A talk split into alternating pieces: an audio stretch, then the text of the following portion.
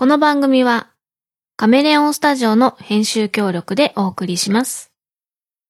作曲編曲音声編集イマジナリーライブなどはカメレオンスタジオ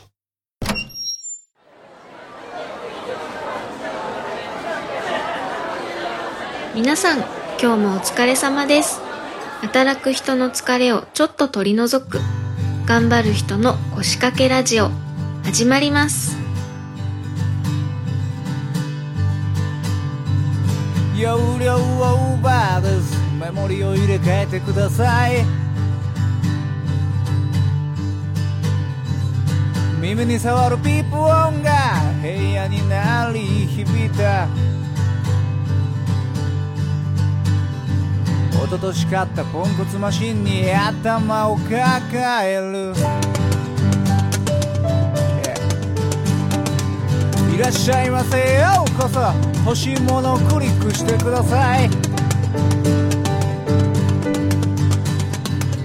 着るものも食べ物も可愛い女の子も。最新技術のいっぱい詰まった箱さえあれば何でも手に入る。Yeah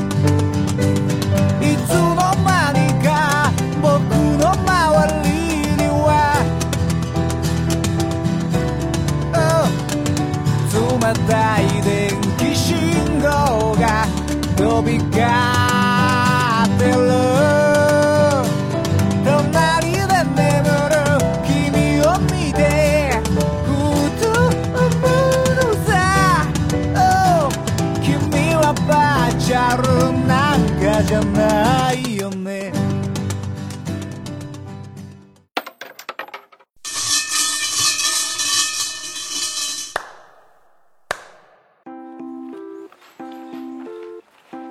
セージをご紹介します。匿名希望さんです。こんにちは。私は接客業で働く新参者リスナーです。私の仕事のイメージといえば、人と人とのつながりが感じられるから感謝してもらえるので頑張れる。同じことの繰り返しが多いのですぐ慣れるということでしょうか。悪い部分といえば、サービス以上のことを求めてくるお客様がいる。休みが少なく拘束時間が長い。早朝や遅い時間の勤務があり休みも不規則で生活リズムが乱れるなどでしょうか。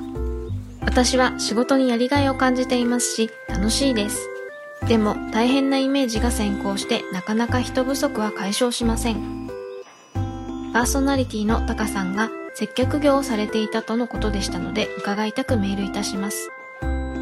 匿名希望さんようこそお参りくださいました。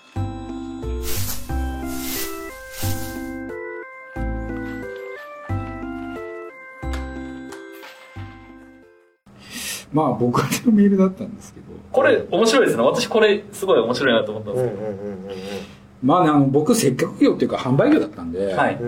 ガソリンスタンドだったんで、タカさんのそのサービス業の根っこの部分って、どの業界の時に培われる、培った感じなんです僕これ未だに言うんですけど、かはい。僕の今の会社のやり方、それからその気持ちの作り方とか人とのつながりとかって全部ガソリンスタンドで俺は学んでやっぱそうなんですねるので、蕎麦屋では学んでないんですよ。なので、あのー学ぶことはすごく多いと思います、はいで。もし僕に子供ができたら間違いなくガソリンスタンドにバイトをさせると思います。うん。そのぐらい僕は勉強させてもらったと思ってるので。で、今やってるその会社の方針っていうのも全てはい僕の当時の上司から教わったことです。じゃあその上司の影響が大きかった。そうです。その人いなければ、全然違って今の。もちろん。あ、そうですか。あの人いなかったら僕今ないと思う。一番怒られたことって何なんですか？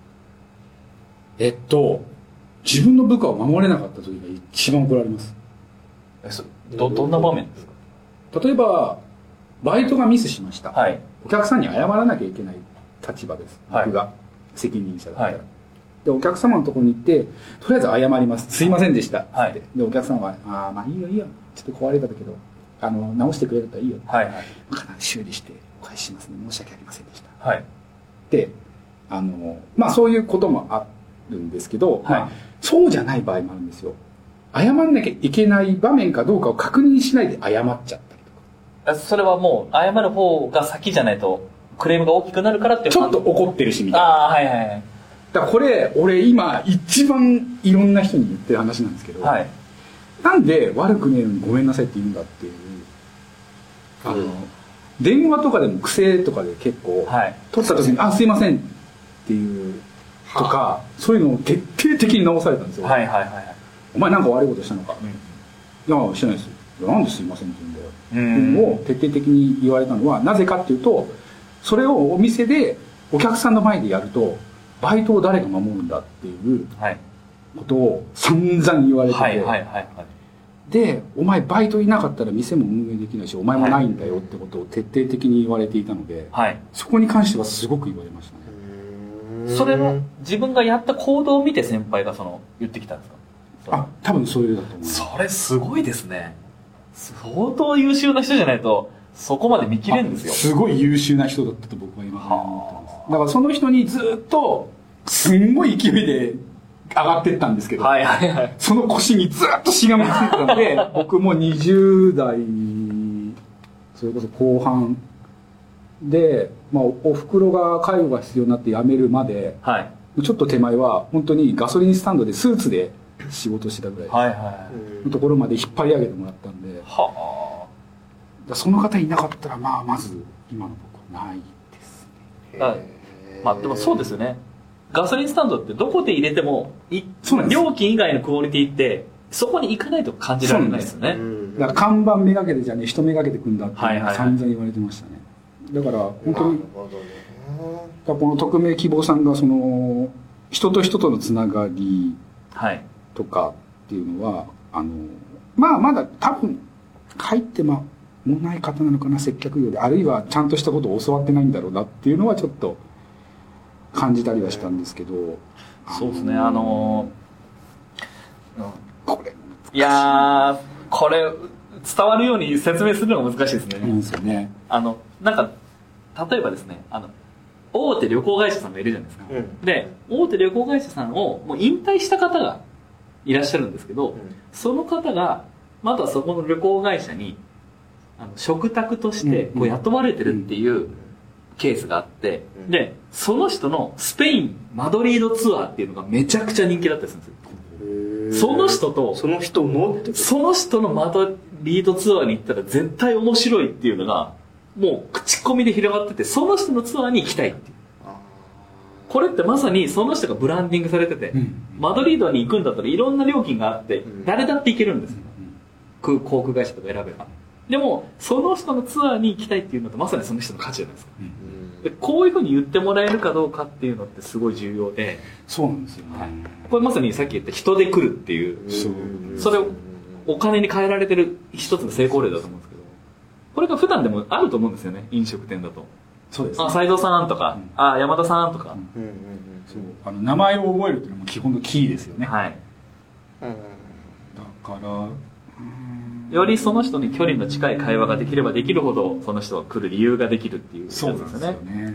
それを意図的に作るといやらしくなるんですよね。そうですそうですなあじゃああ私も食べたかったなーって言ってじゃあ今度持ってくるよっつって本当に持ってきてもらったらそれ以上のお返しをするとかっていうのでこう関係性ができていくんで。そういうなんかこうサービス業っていう、そのなんだろうな。僕はあんまりそのサービス業の人をに対してこう歩み寄ることって基本的にないんですよ、うんだからうん。コンビニいつも行っているコンビニ、はい。だけど店員さんの名前も知らないんです、はい。僕は。でそこに対して何かこのサービスをしてもらったとも思ってない、はいはいはい。ガソリンスタンドに行ったとしても別に誰がいるから行くっていうわけではない。はい。タイプのこの、なん要は冷つ、まあ、冷たい人間なんですよ、今はそういう時代だからね、例えばなんだろうなんだここれすっごくねね批判もあることを言うとよくこの某某バーガーショップ的なところのトレイのところに紙が貼ってあるわけ。です、はい。紙があるじゃないですか、はい。ね、でお客様のありがとうで生きていけるみたいな、まあはい。はいか軽く言うとそんな感じですよね、はいはいざっくり言うと。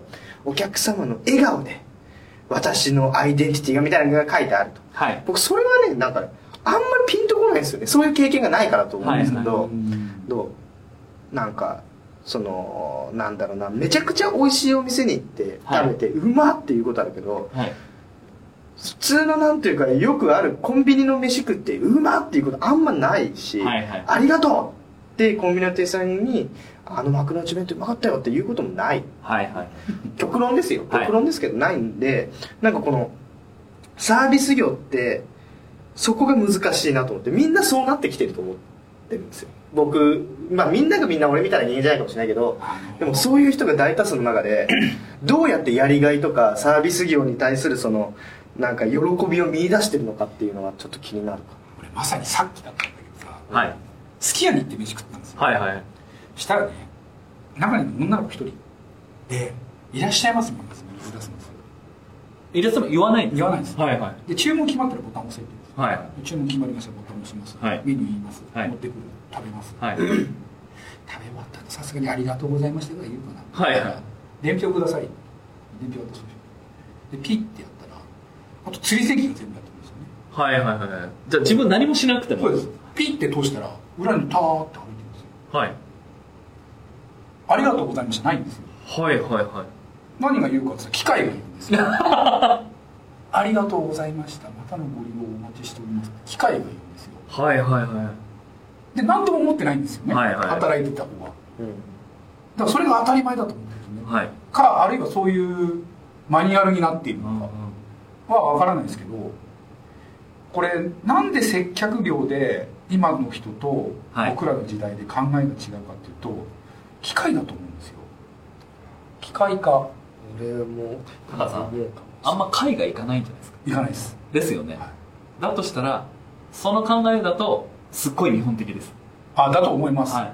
海外に行ったらそれ今の言った一連の流れでもすごい丁寧な方だと思うあまあ機械がありがとうございますって言ってるそうそう。すごいハイテク。サンキューぐらい サンキュー言ってくんない。海外行って日本のサービスなんてう受けられたこと一回もないですもないですね。あまあそれはなんか聞くんで期待はしてないんですけどでも僕らって例えば今ね、まあ、車乗ってる人はどう、はい。あの分かると思うんですけど今フルサービスじゃなくてはあのセルフサービスですよね、はいはい。はい行ったらカード入れて、はい。自分の入れたい分を押して、はいはい。ボタンを押したらガソリンが出てくるわけですよね、はい。僕らの時代ってオーライオーライからやってるわけですよ。やってますよね。やってた。窓拭きますか？はいはい。なんかゴミないですかからやってるわけ。だからその時代からするとその人との関わりつながりっていうものは間違いなく減ってるしそれをお客さんが求めてくれることってあんまりないんですよ、で僕らの時代で言ったら本当に僕が勤めてたのが13店舗ぐらい千葉県にあるはいはいはい。ガソリンスタンドの会社だったんですけど、あの僕がたまたま幕張のお店の店長だったのが成田の方に異動になったんですよ。はい。そしたらそこのお客さんが幕張から成田ですよ。何十キロもある。わざわざ家に来るんですよガソリン。距離で言ったら。ああすごいですね家に来るんですよ車。はいはい。行ったことある車だなと思って行ったらいるんですよ。なんなんで来たの？って言ったらいやあなたに入れてもらいたいから来たのっていうそういう時代ですよ。でそれをありがとうって言わないんですよ僕も。はい。帰れって。ダメだよここ来ちゃうって、何キロ使ってんそれ何リッターガソリン使ってんだっていう話をしてちゃんとできるやつがいるから、はい。そこでガソリンくださいっつって返すんですけど3回同じことしたら「いいよ家に。来 て来ていいよ」って言って許します。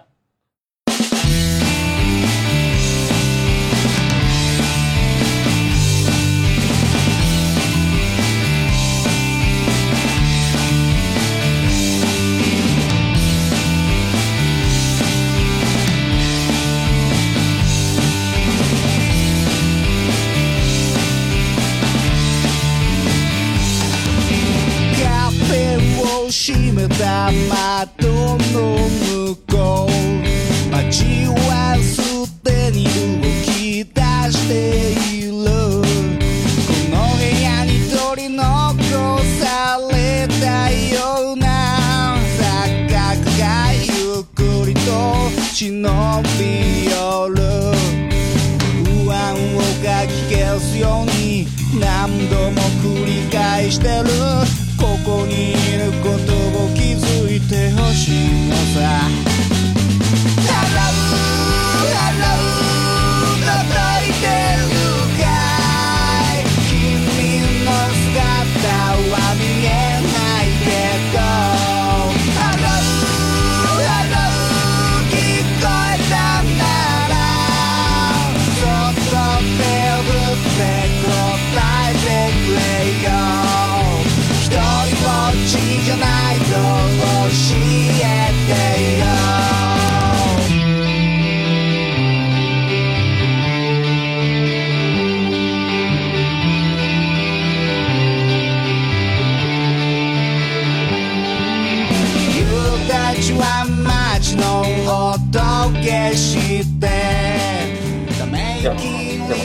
本当二極化だと思います。もうどんどん。そういう時代を知っているからこそ今のそういうその「ありがとうございました」機会とかはい。そういうのがちょっと嫌な感じはする。わかんないけどわかんないけどね。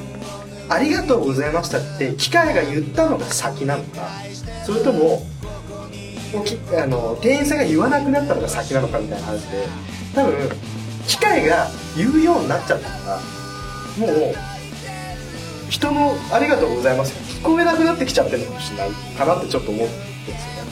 まあ、あるいはもうそういう指導を受けてる。から伝票を通したらあなたは便利に変わらなくていいから例えば片付けとかしなさいっていうふうに教わってるから仕事を。じゃあなんか僕が海外にあので生活した時に、イギリスに住んでたんですイギリスって留学してた時ってあのコンビニってイギリス人なんて一人も働いてないんですよ。外みんなみんなイスラムとか、はいはい。そのインド系とかそういう人たちが働いてる。今の留学生的な感じ。留学生っていうかもう出稼ぎです出ね稼ぎ。はい。でそういう人たちがやってる。だからもう「ありがとうございました」とか「あのいらっしゃいませ」っていうのなんて一切ない。機械ができない、機械がないからそれを人がやってるだけだからバーンと入ってってでずーっと電話してる。でそれででこうやってでこうやっておあの商品出したら「あペペペ」って言ってでくるくるってそのあのあ値段が出る。あ何本かってやってくる。んですよででずっと電話してる。で俺が払ってでじゃあチーンってやってでそれでお釣りもらってもう出てくるんですけどお釣り足んないわけですよ。もうそういう世界なんですよ。もうねでもうイラッとしてそれはなんでかっていうと俺は日本人だからなんだなと思って。それは日本人でありがとうございましたいらっしゃいませ。でこちらのお釣りですなのかこうやってテレビに渡すっていうのが当たり前だったからでもそんな世界的に見たらやってないし。だからといって日本はそこまでやんなくていいよっていうのもちょっと俺は良くないかもしれないけどそうだったらやらなくていいじゃん。ややろうとするじゃん。やろうとするよね。今ちょっとすごい根っこの部分に立ち返ると、あの二極化を我々が望んでるんですよ。安いなら安いで極端に安い方がいい。あでハイサービスならもうハイサービスでああそれあで高くてもいいっていう。だこう富富裕層と貧民層の考え方のいやーピックボーイさんすげえな。そうだわ。はい。で、えっと、今までは日本人もイケイケどんどんで人口がベビーブームとかって増えてきたんで、日本人自体の力がめちゃくちゃあったんで、そういうことを求めないように中産階級をめちゃくちゃ厚くするっていう政策で、経済が成り立ってたんですよね。少なくなってくるとやっぱり二極化しちゃうんで、上と下に引っ張られちゃうんですよね。これでな中でバランスをっていう感じになるじゃないですか。でそうなった時に我々は下の方に引っ張られる人の方が8割なんで、こっちがミーになるんですよね。そうすると、タカさんが今すごい悲しい顔された、あの、ありがとうございました。でも280円で牛丼食べれる方が、我々が求めてるシーンだったりする。っていう。910円かかった。高えな。それは食いすぎ。好きやね900円。食いすぎ。ネギに卵乗せてとつもりとってね。大あれだよ。あの豚キム汁セットチキムチ牛丼のあ、行く行く。キムチ牛丼の、えーサラダセットですあー出る出る。特盛りそれは900でしますねでだからねやっぱ今話したらまさにその通りだなってちょっと思っちゃったのが俺ガソリンスタバイク乗って、はい。ガソリンスタンド行く時は絶対セルフ行く。フルサービスは絶対行かない。なんでかっていうとなんか煩わしいから。そう。だから俺らは最初セルフサービスってものが導入された時には、はい。接客するなっていう教えをされたはい。要はお客さんが来ても誘導しちゃダメ、誘導してぶつけたらあなたのせいよ。はいはっていう言い方をされて一切誘導しない。遠くで見てるだけ。でお客さん帰ったらノズルを拭いたりこれガソリンスタンドの仕事じゃないって思いながらやってたんだけど時代が変わってセルフサービスばっかりになって。もうセルフばっかっすよね、今ね。で今度何が起きたかっていうと接客しなさすぎてはい。物が売れなくなったんですよ、い。え、オイルとか。ワイパーそうそう。とかあ要はあのガソリンじゃ儲からないんで、はいはいはいはい。洗車とかオイルとかタイヤとか売らなきゃいけないわけ。それこそ車検さっき言った車検もそう。物を売らなきゃいけないのに接客してないから物なんか売れるわけないんですよ、そうするとセルフサービスでみんな誘導し始めたんですよ今度は。あー。オーライイオーライ言って元のフルサービスと同じことし始めた。で入れるのだけはお客さん。え、じゃあその時に、あの、サジェストするんですか？その、アイディアどうですか？そうとか。点検しましょうか？とか。はあ。じゃあ、形が変わっただけでサービスを。そうお客さんが入れてるだけでやってることは変わんないこれねこれちょっと面白いなこれ 今回ちょっと面白いぞ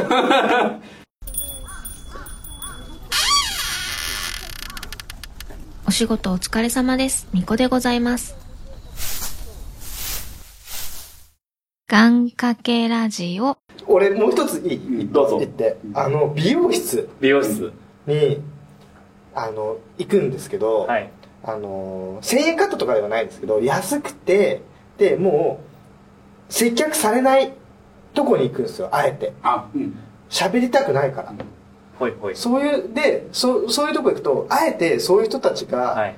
集まってくるんですよ、はいはいだからそのサービスを受けないことを望んでる層っていうのがピクさんが言ったように絶対あってはいはい。でだからもうなんだろうスーパー行っても絶対このセルフレジの方並ぶ人も絶対出てくるわけですよ、で今このポンポンポンポン何でも食食食券機で買えるじゃないですか。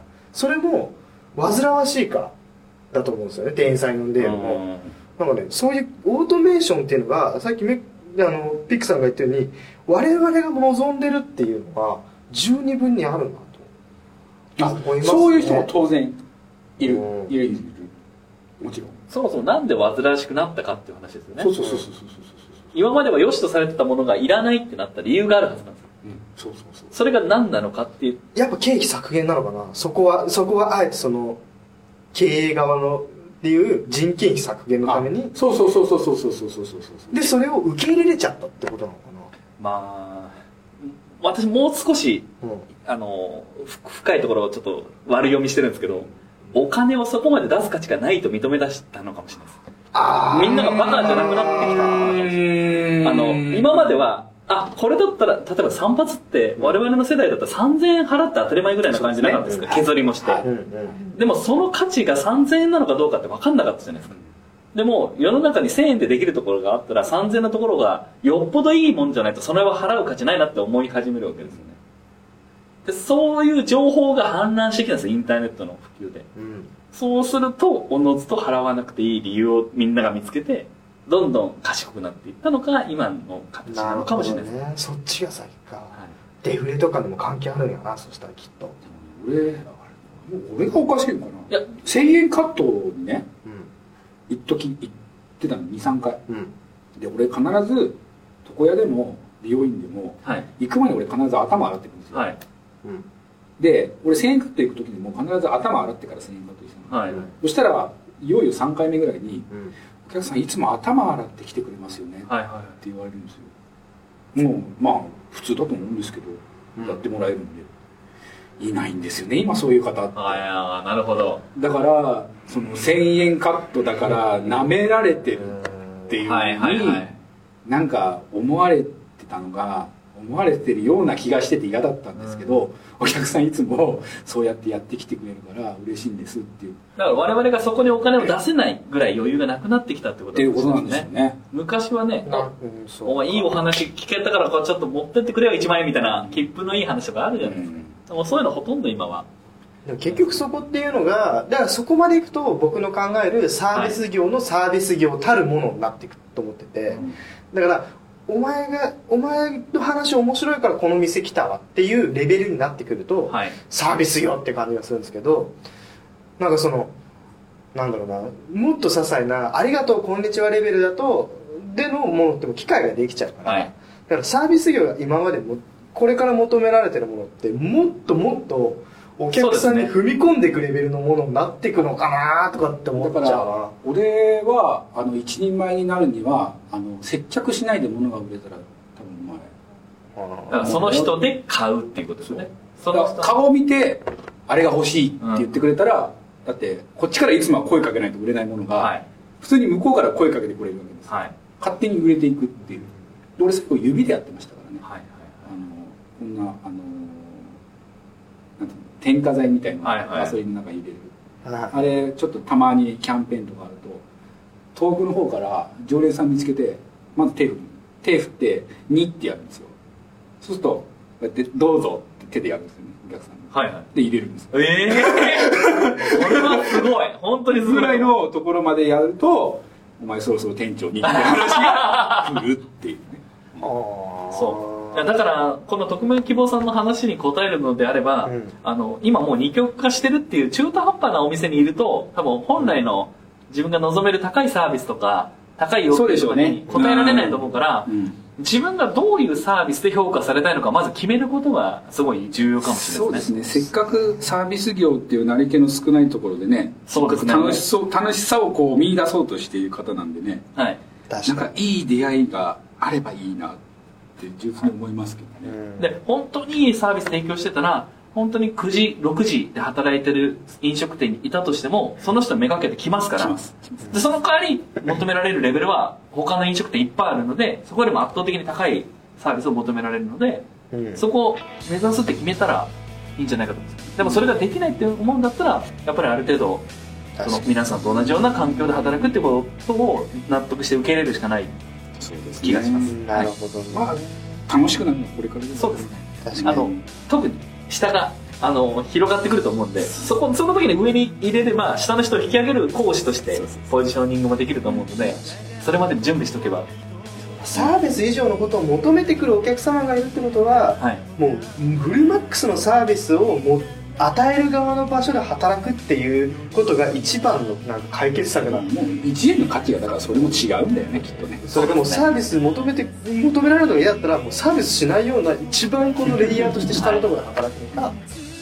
どっちか。二極化しかないわけだから。そう。なんか、どっちへ行くのかって話だよ人で付き合うのが一番そうですね。なでも人で付き合うのってある程度上の階層のそのなんだろうサービスをしてるお店であったりとかいやできるできる。できるのかな、うん。そのそれ、関係性の深さです。そう。それを拒んでると、多分いつまで経っても浅い関係の中の数をこなさなきゃいけない。いいとこ行こうが何しようが。やってるのが人であれば。そう。できないやつはできないし。できるやつはできる。ただ、接客はライバルが多いので、その中で引き入れようと思ったら、やっぱり、厳しい勝負の中にいるっていうことだけは確保しないとダメだとは思いますけどね。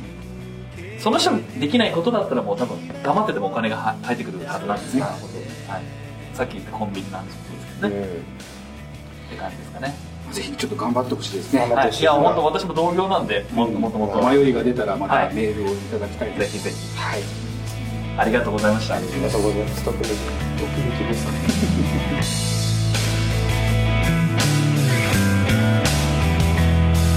叶わない描き続けて砕け散りながら僕らは進んでゆく。そしてずっと探してた。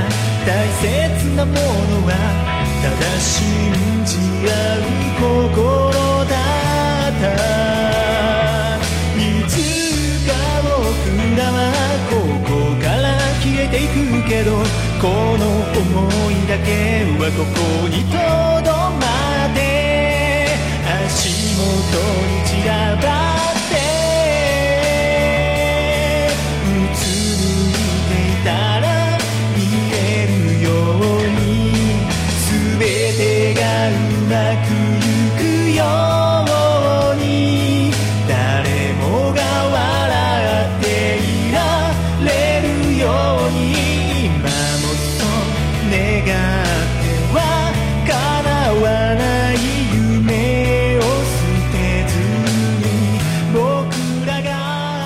番組では皆さんのメッセージによる参加をお待ちしております。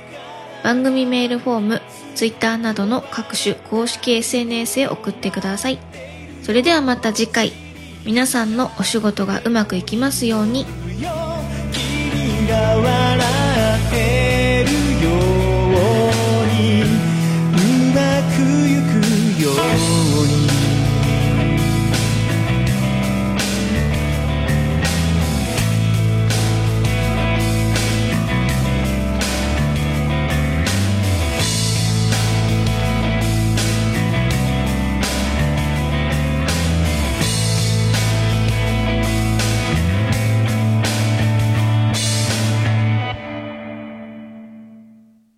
この番組はカメレオンスタジオの編集協力でお送りしました。